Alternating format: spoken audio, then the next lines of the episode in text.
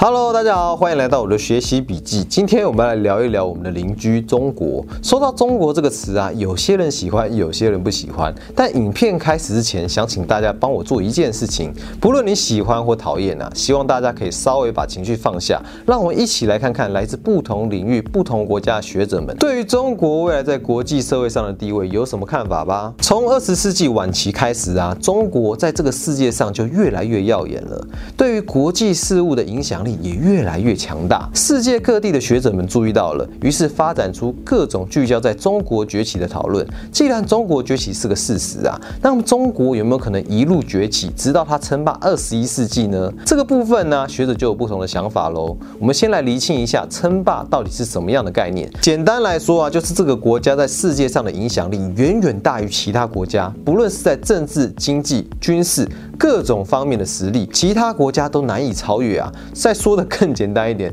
就是冷战结束后的美国。我们可以发现呢，学者们从很多不同的角度来分析中国到底会不会称霸，像是中国的文化、制度、经济、社会结构等等，听起来啊可能有一点抽象，但是没有关系。今天我们就跟着台湾大学国家发展研究所李幼婷老师一起来探讨学者们对于中国到底会不会在二十一世纪称霸有哪些看法吧。我们在今天的内容中，除了会引用各国学者的著作或是言论，还会使用。四位学者在孟克论坛中的谈话，这是在学术界非常著名的论坛。二零一一年的那一场辩论的题目正是：中国将称霸二十一世纪吗？首先呢，我们在今天会提到几位学者之中，李道奎教授对中国的未来发展抱持着正面的看法。他是北京清华大学经济管理学院中国与世界经济研究中心主任，也是二零一一年孟克论坛的来宾之一。李教授认为啊，在中国崛起的过程之中，年轻人吸收了许多外面的资讯，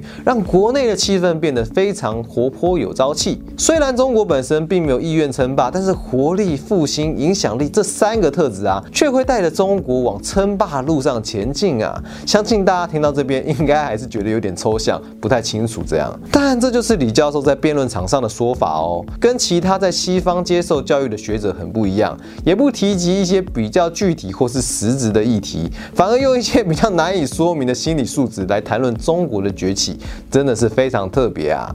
对于中国的发展抱有一种完完全全的信心，就像是一种信念一样。他提倡的中国传统文化的价值，认为中国在未来一定会称霸，就像从前展现出来的大唐气象一样，甚至会成为世界上其他国家的典范哦。顺带一提，台湾中央研究院政治学研究所特聘研究员朱云汉教授，也是一位喜欢从中国传统文化角度来谈论国际关系的学者哦。朱教授指出啊，这几百年来，以西方为中心的全球政治与经济制度，至今产生了很多问题啊。他认为，相较于西方强调的竞争，其实中国文化里面有些传统可以为世界提供一个全新的视野。例如，朱教授相信，传统中国天下为公、世界大同理念能够创造出一个新秩序，让地球上多元的文明彼此互相合作、和睦共处。而这样的境界啊，是近代西方文明所无法提供的。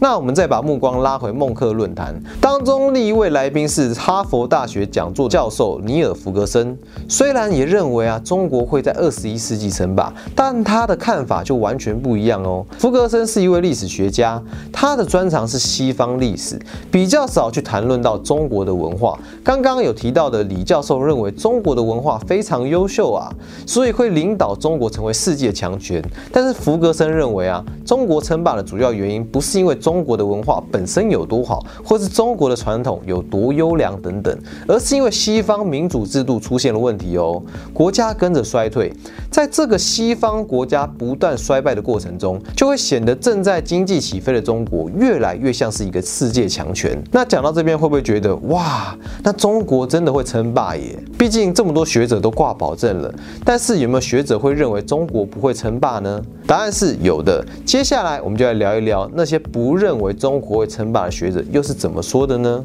首先，先来讲一位有趣的人物啊，他对中国的看法可以用四个字来概括，那就是又爱又恨啊。应该有很多观众听过这号人物吧？他就是新加坡前总理李光耀。李光耀是华裔，但他是在英国接受教育的。他推崇西方的资本主义、现代工业化与商业化，所以他建设的新加坡在经济方面也是往资本主义这个方向走。但是不要忘了哦，李光耀是个威权统治者，他批判美国的民主政治以及个人主义与多元文化。在政治方面，他崇尚的是建立一个强大的中央政权，像是中国那样由统治者一手掌握的模式。不过，他对中国的爱啊，其实只有在政治方面而已。至于其他方面，他对中国的批判是很强烈的。李光耀虽然不否认中国在科技、经济等等各方面都有可能追上或是超前美国。变得越来越强大，但他也认为啊，中国迈向超级强权的路上，中国化本身会是一个大阻碍。这话要怎么说呢？他在著作里面有提到，像是中国的贪污腐败、思想保守、法治观念薄弱、人的意志高于法律、不遵守契约、语言太复杂等等都是问题啊。李光耀认为，文化里面有些很根本的东西，如果没有改正的话，中国是不可能成为超级强权的。讲到这里啊，那大家会不会很好奇说？那么，李光耀眼中的国际社会未来会以谁为中心来运作呢？答案仍然是美国哦。讲到美国，我们就来看一看美国人是怎么谈中国的吧。接下来这两位也有受邀参加前面所提到的孟克论坛，他们所持的看法就跟李教授以及弗格森完全相反呐。首先是 CNN 国际事务组访谈节目的主持人法利德扎卡利亚，他认为虽然中国表面上看起来经济成长率很漂亮，但是经济奇迹的背后是有阴暗面的。他认为中国政府呈现给外界看到的是一个被制造出来的中国，借由数据造假。劳力与土地的压榨而打造出来的漂亮数字，但营造漂亮数字是有代价的，像是效率低落、人口减少与贫富均等等，却被隐藏住了。你们想想哦，即使中国官方的经济成长数字很好看，但这个国家的人口有将近十四亿呢。把这个数字除以十四亿以后，扎卡利亚认为啊，其实根本没有那么乐观。而且啊，中国周遭的国家也不完全都是乖乖听话的那种，有些甚至不喜欢中国，所以。他们对于中国的一举一动都保持着高度的警戒心，不会让中国为所欲为。孟克论坛里面另一位学者也是个世界知名的人物，他就是美国前国务卿季辛吉。他从一九九零年代就开始认为中国必定会越来越有影响力，但他并不认为中国会称霸哦。他跟扎卡利亚提出来论点有点类似，包括内部问题，像是体制僵固、贫富不均、人口素质低落等等，还有外部问题，因为中国如果称霸，会打乱。亚洲和世界的秩序，所以季新吉也认为啊，面对崛起中的中国，周边国家会合作，让中国无法顺利做他想做的事。而季新吉也为中国提出了一个解决办法，那就是跟其他国家合作，共同打造一个更完善的国际架构。那讲了那么多啊，我们又该如何理解中国呢？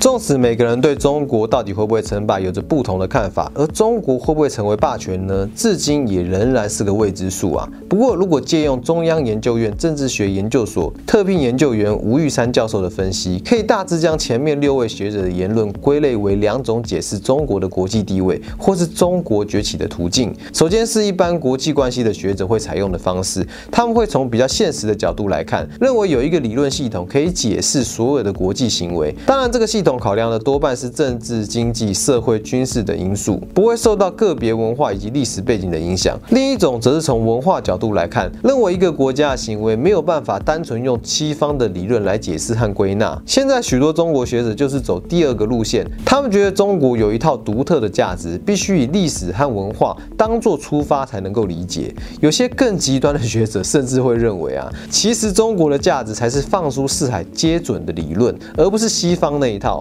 但是啊，我们想要提醒大家的是啊，其实国际关系的视角与历史文化的视角是很难被完全切割的。我们可以举个例子，虽然我们无法得知对于季星级而言，中国文化对于中国的发展究竟是助力还是阻力，但他越来越意识到中国的特殊性。也就是说啊，他也认为，如果要了解未来的国际关系，一定要对中国的文化有所了解，不论它是正面还是负面的。相信这也是对我们的提醒。你当他是朋友，需要了解他；当他是敌人，更要了解他。相信这样的态度对于我们有百利而无一害。在了解了中国到底会不会称霸的各家论述啊，你觉得未来的中国会称霸吗？你的理由是什么呢？欢迎你在底下留言跟我们分享你的看法，也别忘了按赞、订阅、分享跟开启小铃铛，并把这个节目分享出去，让更多人了解中国到底会不会崛起的各家论述吧。当然，如果你有能力的话，也希望能够加入我们的会员，每个月用一个便当的前协助我们持续让每位教授以及学者们的学术公众化吧。我们下次见喽，拜拜。